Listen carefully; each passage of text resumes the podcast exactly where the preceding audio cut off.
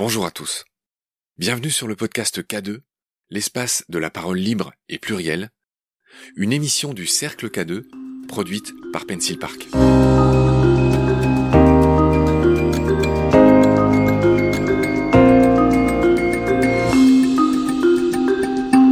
Bonjour Philippe. Bonjour Marc. J'ai l'immense bonheur de vous retrouver pour un second épisode.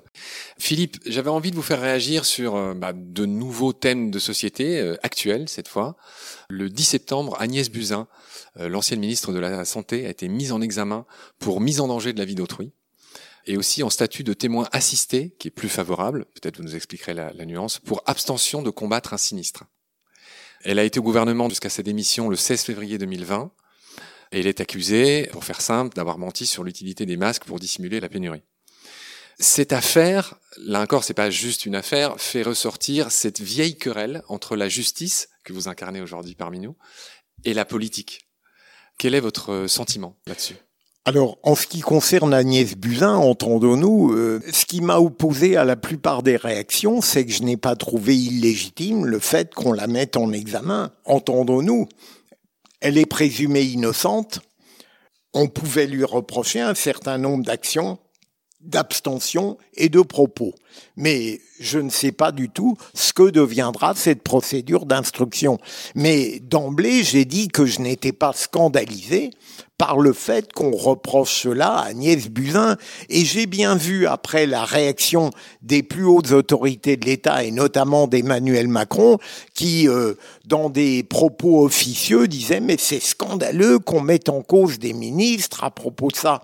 Je crois qu'Agnès Buzyn peut être un cas à part parce qu'elle a dit un certain nombre de choses qui pouvaient laisser penser qu'elle était totalement consciente de la catastrophe qui allait survenir. Je ne ferai pas les mêmes raisonnements pour les autres, même pour Olivier Véran, même pour encore moins pour Édouard Philippe. Donc, vous voyez, c'est uniquement quant au rapport de la justice avec la politique, euh, c'est inévitable. Ce que j'espère, c'est que euh, je considère que c'est un progrès de la justice de s'intéresser aux politiques, de droite, de gauche, du centre, mais en même temps, il faut que la justice soit parfaitement équitable.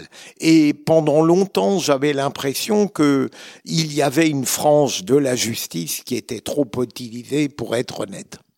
Alors, ce procès fait suite à 14 000 plaintes qui ont été déposées, dont 16 qui ont été jugées recevables. Donc ce procès est intenté par la, la fameuse Cour de justice de la République, voilà. qui a été créée en 93 à la suite de l'affaire du sang contaminé. Elle instruit en ce moment même trois autres affaires. Euh, Eric Woerth dans son histoire d'arbitrage bizarre sur l'imposition de Bernard Tapie, euh, Kader Arif qui est moins connu sur une histoire mmh. de marché public, et la récente affaire de Éric Dupont-Moretti pour prise illégale d'intérêt dans le dossier des fadettes. Enfin, juste voilà pour dire c'est quoi la, la, cette Cour de justice de la République.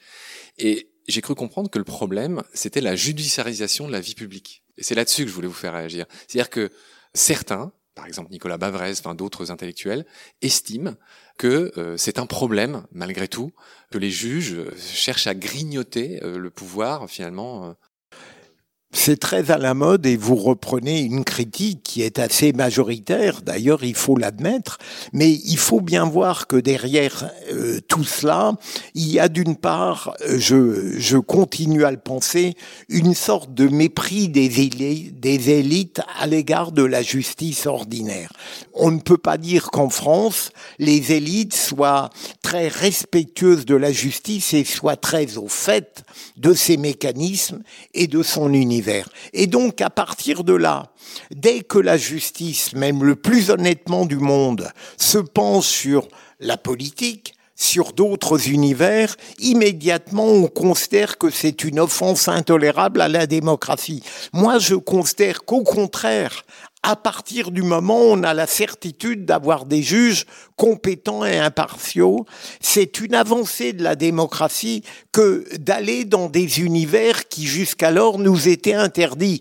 Mais Ma grande différence, et je me permets de la souligner, c'est que je ne suis pas euh, un partisan du mur des cons. Vous comprenez? J'étais sur ce mur des cons, j'avais cet honneur. Donc j'admets bien volontiers que cette judiciarisation, elle n'est admissible que si on a la certitude d'avoir affaire à des magistrats de qualité et qui ne sont animés par aucune idéologie. C'est ça, en fait, euh, en filigrane, ce qu'on reproche aux magistrats, c'est de s'arroger la justice. Or, selon Montesquieu, euh, les magistrats euh, sont la bouche de la loi. Oui, mais ils doivent rester dans le cadre de la loi, mais ils ont tout le loisir de l'interpréter, heureusement. Sinon, en matière pénale, on aurait ou en permanence le maximum de la peine, ou euh, par laxisme le minimum. C'est ça le problème. D'ailleurs, les magistrats, vous en avez de remarquables, qui ne sont généralement pas ceux que promeuvent les médias qui sont très ignorants en matière judiciaire, et vous en avez, vous avez une immense masse neutre qui tente de faire le moins mal possible son travail, et vous avez des catastrophes qui ne devraient plus y être. Alors, il y a, beaucoup d'observateurs qui expliquent que pendant ce temps-là, que la vie publique se judiciarise à outrance, il n'y a plus de justice pour le citoyen lambda. Et que, et que je donne un chiffre, que en France, pour un jugement en première instance, il faut attendre 309 jours contre 19 au Danemark et 91 aux Pays-Bas. Mais bien sûr, euh, ça n'est pas parce qu'on judiciarise euh, sur le plan politique que la justice ordinaire est en retard. Je pense euh, profondément que on ne considère pas assez que la justice est un service public. On discute du point de savoir si elle est un pouvoir ou une autorité, ça n'a rigoureusement aucune importance. Moi, j'ai toujours pensé que c'était d'abord un service public devant être au service du public et donc qu'il faudrait qu'elle soit à la fois juste, évidemment, en tant que justice, mais efficace. Et là, je trouve totalement légitime la réaction majoritaire des Français qui euh, ont une opinion très très critique sur le fonctionnement judiciaire. Il n'est pas normal qu'on mette tellement de temps en matière pénale, par exemple, pour rendre des jugements et des arrêts. Mais pour cela, pour échapper à cela, il faudrait déjà avoir un pouvoir politique qui comprenne l'importance de la justice et d'autre part, et surtout, il faudrait avoir un contrôle professionnel absolu sur l'ensemble de la magistrature et euh, à la limite du plus haut jusqu'en bas. Ah, évidemment, à partir du moment où il n'y a pas de contrôle, il y a des magistrats qui peuvent s'abandonner à la perfection purement formelle des démarches juridiques, ne pas se soucier du citoyen. Le citoyen, c'est l'alpha et l'oméga de notre légitimité. Plus aujourd'hui. Aujourd'hui. Et si il ne l'est pas, on peut être assuré qu'on ne fera pas du bon travail, en tout cas qu'on traînera on traînera, c'est insupportable. J'ai lu que la France était la seule démocratie où la justice avait été complètement à l'arrêt pendant le confinement. Franchement, Marc, je ne connais pas le détail des autres pays, mais je crois que euh, sur ce plan-là, la France n'a pas trop mal géré, euh, en dépit de protestations d'avocats, euh, la crise sanitaire. C'était compliqué. Peut-être y a-t-il eu des erreurs, et d'ailleurs, s'il y a eu des erreurs, elles n'ont pas été commises que dans l'univers judiciaire. Je pense plutôt Pensez aux restaurants, pensez au commerce, pensez aux grands magasins. Donc, j'ai suffisamment de griefs à faire à la justice sans rajouter celui-là. Avant de se faire un peu plus plaisir, euh, je vous euh, travaille au corps sur cette question, on va dire, d'institution. Il y en a qui pensent que cet état d'excès de, judiciarisation vient d'une faiblesse institutionnelle. En l'occurrence, que ben, les Français ne se tournent plus vraiment vers leurs fameux euh, élus, les parlementaires, et que du coup, c'est la justice qui pousse ça va s'amplifier. Est-ce que ça vient d'abord des États-Unis où c'est une pratique constante peut-être? Mais en même temps, je devine bien ce que cet appétit de judiciarisation de la part du citoyen peut avoir de choquant. C'est exaspérant de voir n'importe qui considérer que le seul recours c'est la justice. Mais en même temps, qui suis-je? Qui serais-je pour dénoncer en démocratie et en république cette appétence qu'a le citoyen parce qu'il accorde encore un crédit de principe à la justice pour régler des problèmes qu'il n'a pas pu régler autrement. Ça n'est pas un crime de judiciariser, ça n'est pas un crime d'aller très souvent dans la justice. Ce qui est anormal, c'est qu'il y ait de la lenteur, de l'inefficacité, parfois du mépris à l'égard du citoyen. C'est cela. Donc, je, vous voyez, je tente de tenir une position moyenne. Conciliatrice. Voilà. D'accord. Donc, quelle serait la conclusion à tout ce qu'on a dit, tout ce qui se passe euh, là en France sur ces histoires d'excès euh la conclusion, c'est que la justice. La solution.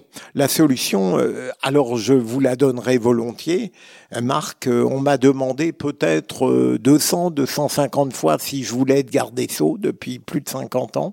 À chaque fois, je répondais sincèrement à une question inepte. Je disais j'adorerais, bien sûr, parce que c'est un poste fabuleux d'être ministre. Et j'ai envie de vous dire, euh, quand je le serai, je vous répondrai. Euh, je veux dire, le citoyen même qui cherche à être le plus éclairé ne peut pas dire ce qu'il ferait. Je sais tout ce qui ne va pas et je sais probablement si j'étais en charge des responsabilités ce que je ferais et ce que je ne ferais pas. Je pense que euh, les magistrats aujourd'hui, malheureusement, ont une vision trop vulgaire, trop grossière de la justice.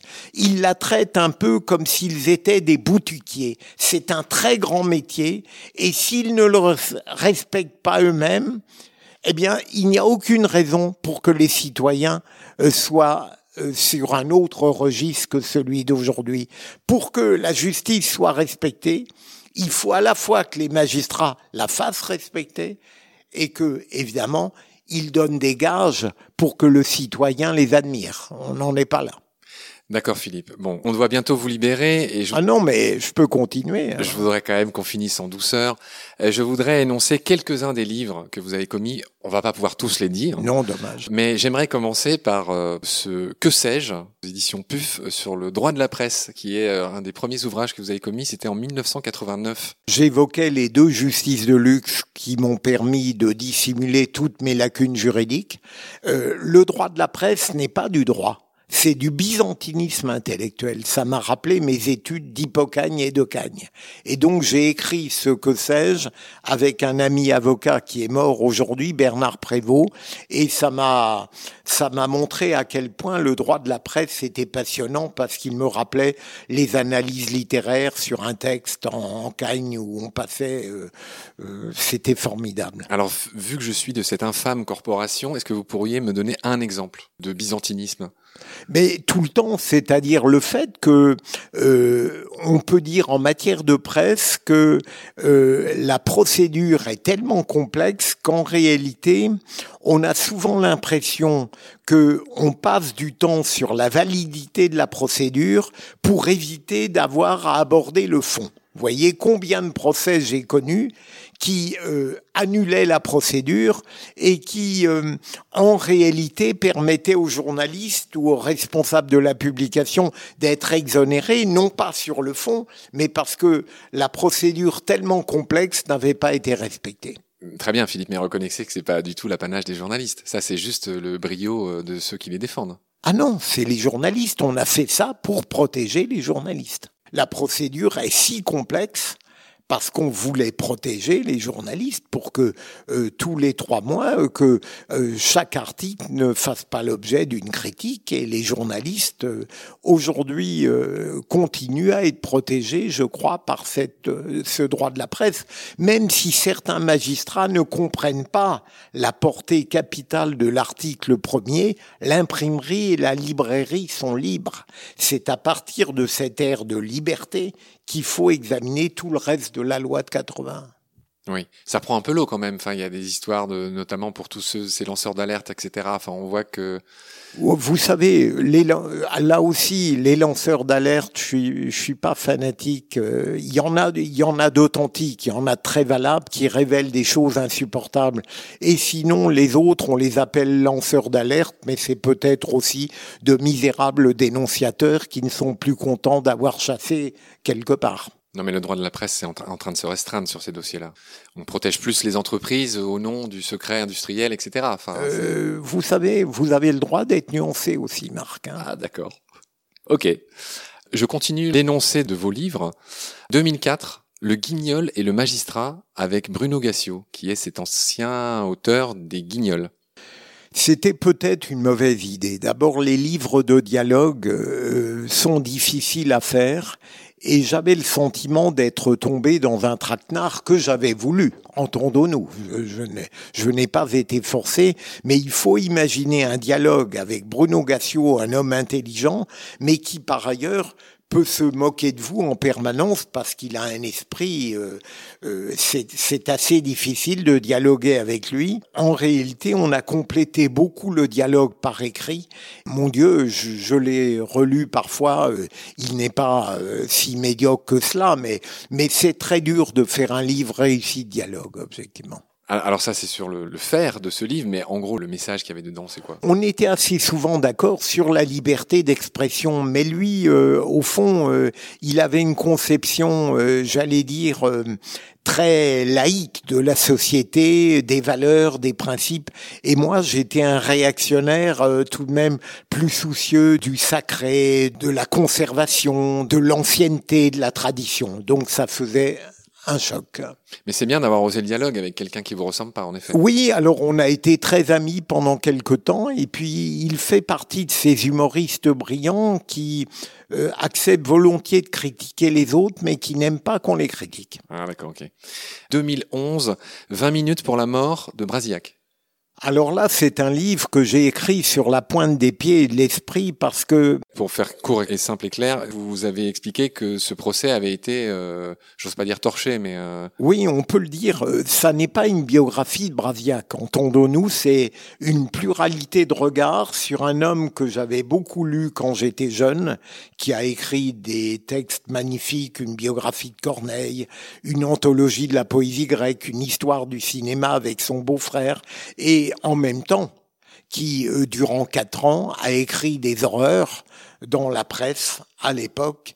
Il vitupérait les résistants, les gaullistes, n'hésitant pas parfois à demander qu'on les envoie au poteau, mais ça restait malheureusement euh, de la presse totalement dévoyée et qui n'aurait jamais dû être rédigée de cette manière dans cette époque. Et ce qui m'a fasciné, hier comme aujourd'hui sur lui, c'est de voir comment un être totalement remarquable sur le plan littéraire, il a été le plus jeune critique littéraire à 23 ans, un intellectuel, un raffiné, a pu se lancer dans ces horreurs comme si en réalité le nazisme était ce qu'il avait cherché toute sa vie, comme ces intellectuels qui cherchent le contraire de ce qu'ils sont pour se donner l'impression qu'ils sont des combattants.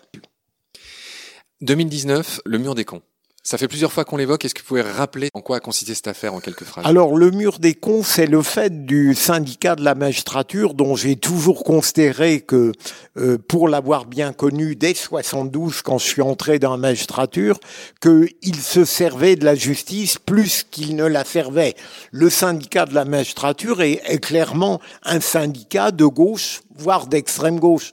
Et donc, euh, il avait, euh, dans les locaux syndicaux, pour aller vite, il avait euh, un, introduit un affichage qui permettait à n'importe quel syndiqué de mettre les êtres, les groupes, les sociétés, les personnages qui ne leur plaisaient pas. Et là-dedans, il y avait non seulement des gens, j'ai dit tout à l'heure que j'avais l'honneur d'y être, et franchement, j'aurais été très déçu si je n'y étais pas en robe rouge d'avocat général, mais il y avait aussi des familles, un, le père d'une victime, euh, le père, un homme qui avait créé une association pour les victimes. Et donc, lorsque le syndicat cherchait à faire croire que c'était une pochade, en réalité, c'était une chose infiniment grave dont j'ai pu constater dans les années qui ont suivi à quel point ça avait assombri le regard de tous les citoyens sur la justice.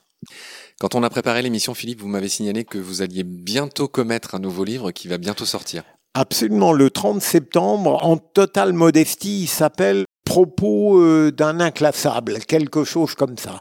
Alors, ça a suivi le mur des cons, je ne retrouvais plus d'inspiration, je voulais sortir de mon culte du mois.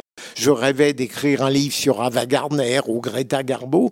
Et finalement, j'ai choisi un moyen terme qui à la fois satisfait ma paresse et j'espère un peu le peu d'intelligence qu'on prête. J'ai écrit tous les jours des pensées et elles vont être publiées par la nouvelle librairie qui euh, est d'une tonalité très fortement réactionnaire, mais ça ne me gêne pas, mais qui a fait un remarquable travail sur le plan du style, euh, dans la quatrième de couverture et dans le choix des citations, il a mis en ordre les pensées, et donc ça sort le 30 septembre. Ok, Philippe, je l'ai déjà signalé, vous êtes intervenu plusieurs fois dans des tribunes au Cercle K2 qui nous réunit aujourd'hui, et donc euh, j'ai regardé un peu ce que vous aviez dit. Donc j'ai noté quelques titres et pareil, si vous voulez bien, il y en a certains qui sont assez rigolos. On va prendre un peu de chant, un peu de légèreté pour finir. J'aimerais vous faire réagir sur un certain nombre de ces tribunes récentes. Vous avez même fait des vidéos. Je renvoie ceux que ça intéresse ah bah euh, au site du Cercle K2. Et donc la première sur laquelle je suis tombé, pourquoi les brouilles suivent-elles parfois les confidences intimes? Je suis très romantique et je suis excessif, lyrique parfois ennuyeux, trop grave, mais je suis profondément exalté dans la vie. On a du mal à imaginer un, ancien avocat euh, général lyrique, mais, je, mais vous savez, Marc, au lit, on n'est pas avocat général, ou dans la vie amoureuse non plus. Très juste. Alors, bref, est-ce que malgré tout, vous voudriez m'expliquer pourquoi vous avez eu envie de parler de ça? Le titre, c'était Pourquoi les brouilles suivent-elles parfois des confidences intimes j'ai voulu réfléchir sur des expériences que peut-être je n'ai pas connues moi-même, mais que d'autres ont connues. Parfois, on s'en veut d'avoir trop dit de soi-même. Et notamment, j'ai des expériences très proches de moi où des êtres se sont livrés profondément et ils ont éprouvé le besoin après de créer une distance.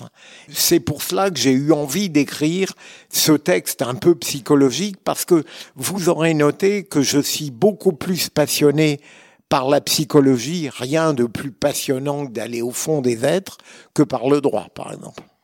Très juste. Alors j'en prends un autre. Acceptez de conclure que ce que vous êtes représente forcément ce pourquoi vous étiez fait. Oui. Euh, Une sorte de déterminisme quand même. Je, je, crois, mais je pensais à moi très, de manière très immodeste. Je n'étais absolument pas fait pour la magistrature et j'espère, j'y ai laissé un mauvais souvenir pour tous ceux qui ne m'aimaient pas, mais j'espère ne l'avoir pas déshonoré. Et j'avais l'expérience, par exemple, de ma mère qui rêvait d'être actrice ou historienne et qui est devenue une formidable importatrice de machines agricoles. Donc je crois, et ça n'est pas un paradoxe, qu'on réussit souvent très bien dans ce qu'on n'a pas voulu initialement. Et c'est peut-être pour ça que j'ai écrit ça. Et puis, est-ce que je peux dire un mot euh, de pure promotion? Euh, J'ai, on a bien voulu me mettre dans le cercle K2 comme fondateur. Et euh, à ma grande surprise, c'est un cercle tout à fait singulier qui travaille. Et souvent, je suis ignorant de tout ce qui s'y passe. Il y a un quatuor là-dedans qui est formidable, en plus des amis. Et vraiment, je tiens à leur rendre hommage parce que il est très rare que dans la France, on tienne plus qu'on ne promette. Eh bien, eux, ils le faisaient. Alors qu'en général, on tient beaucoup moins qu'on ne promet, et pas seulement les politiques. Dites les noms du quatuor. Ah ben, il y en a un qui est là, et il va se gonfler de narcissisme. Chris Pagani, Kevin Dumoux, euh, Jean-Michel Icard, c'est bien ça. Et le quatrième, c'est le général Meyers, il est toujours dans le quatuor. Et donc, c'est quatre personnes formidables. D'accord. Je, je, continue la, la, liste de, de vos contributions. Je vais finir bientôt. Euh, il y a le fameux faut-il s'écraser? Exister, c'est insister, qui vous résume. En effet, je pense qu'il ne faut jamais s'écraser dans la vie. Alors, entendons-nous. Pour un magistrat, c'est plus complexe que pour un journaliste, par exemple. Oui, mais je suis d'une lâcheté physique absolue.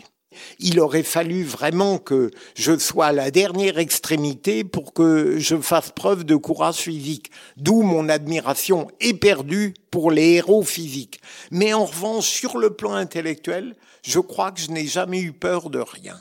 À partir du moment où on doit tout dire, se défendre et où au fond j'ai été beaucoup traîné dans la boue, mais dès que j'avais pu réagir, pour moi, ça avait glissé. C'était fini. Ce que je trouve lamentable dans les réseaux sociaux, c'est pas qu'ils vous attaquent, même s'il y a des attaques nettement sous la ceinture, mais c'est le fait que parfois il y a des anonymes qui ne vous permettent pas de répliquer.